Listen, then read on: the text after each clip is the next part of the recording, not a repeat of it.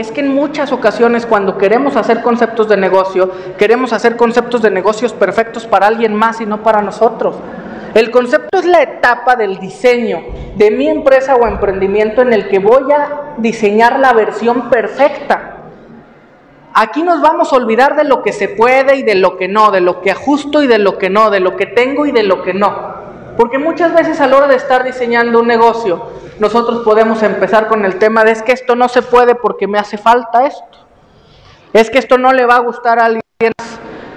El concepto de negocio es diseñar la versión perfecta de cómo tú harías ese negocio, cómo tú prestarías ese servicio, cómo tú diseñarías ese producto. Y después de la parte del concepto, a la hora de nosotros estar purgándolo de la versión perfecta a la versión posible, es en donde vamos a adecuarlo. Y es en donde entonces sí vamos a respondernos las preguntas qué puedo hacer en este momento y qué no.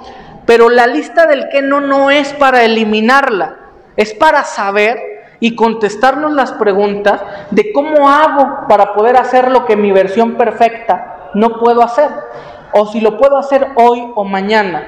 Pero yo les quiero decir una cuestión en la parte del concepto. El concepto de negocio exitoso es aquel que no nos permitimos que sea menos que perfecto, que sea menos que el mejor. Porque cuando nosotros desde el inicio aceptamos tener un mal concepto porque no podemos algo, porque no ajustamos algo, estamos saliendo allá afuera a competir contra todo el mundo. Y competir no sirve. Nosotros lo que tenemos que hacer allá afuera es ir a innovar, a ser excepcionales, a resolver lo que nadie está resolviendo en las formas en las que nadie las está haciendo. Y tener una marca. Tener una marca porque una vez que yo pueda realizar este concepto y que a mí me quede claro lo que quiero hacer y lo que tengo que hacer, ahora necesito ser visto, necesito tener alcance.